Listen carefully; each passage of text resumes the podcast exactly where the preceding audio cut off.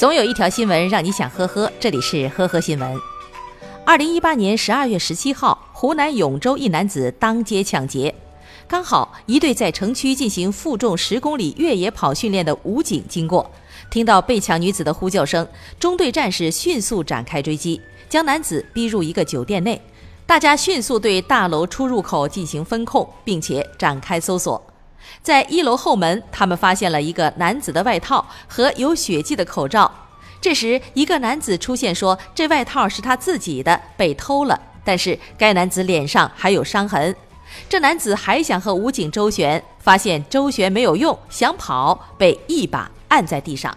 经公安机关调查核实，该男子确为犯罪嫌疑人张某。广东江门六旬老太欧某经过某步行街的时候，见到一条趴在台阶上未拴绳索的泰迪犬突然起身朝他走来，下意识地闪躲的时候摔倒在地，后来送到医院住院十三天，被评定为九级伤残。欧某遂起诉狗主高某，当地法院一审判决高某承担百分之三十的责任，但是双方均不服判。近日，广东省江门市中级人民法院对该饲养动物损害责任纠纷一案作出二审判决。虽然泰迪犬未出现追赶、扑倒、撕咬、吠叫等情形，但是因为它突然起立及走近的动作，导致欧某心理恐惧，诱发摔倒，所产生的损害应该属于饲养的动物造成他人损害的范畴。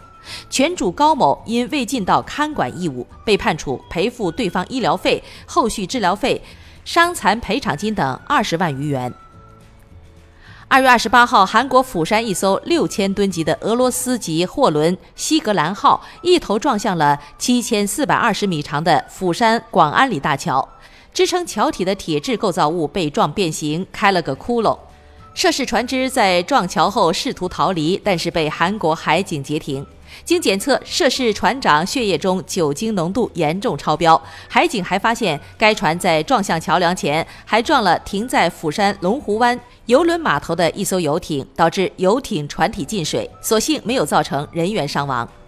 由于在船上喝酒并不违规，只有酒后操舵或指示操舵才是违规行为，因此海警还需搜集证据，确认船长在操舵过程中是否处于醉酒的状态。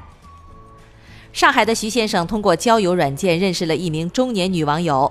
二月十一号，两人相约见面，女网友还打电话叫来另两位朋友，提议四人打麻将。没多久，徐先生一人输给了其他三家，共两千四百元。正当他准备转账的时候，民警冲进来将另外三人抓捕控制，徐先生才恍然大悟，自己落入了骗子的圈套。经查，三人共涉案五起，金额达六万多元。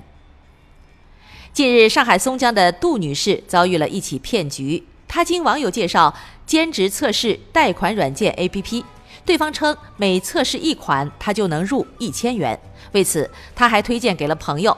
没想到之后该软件公司便消失了。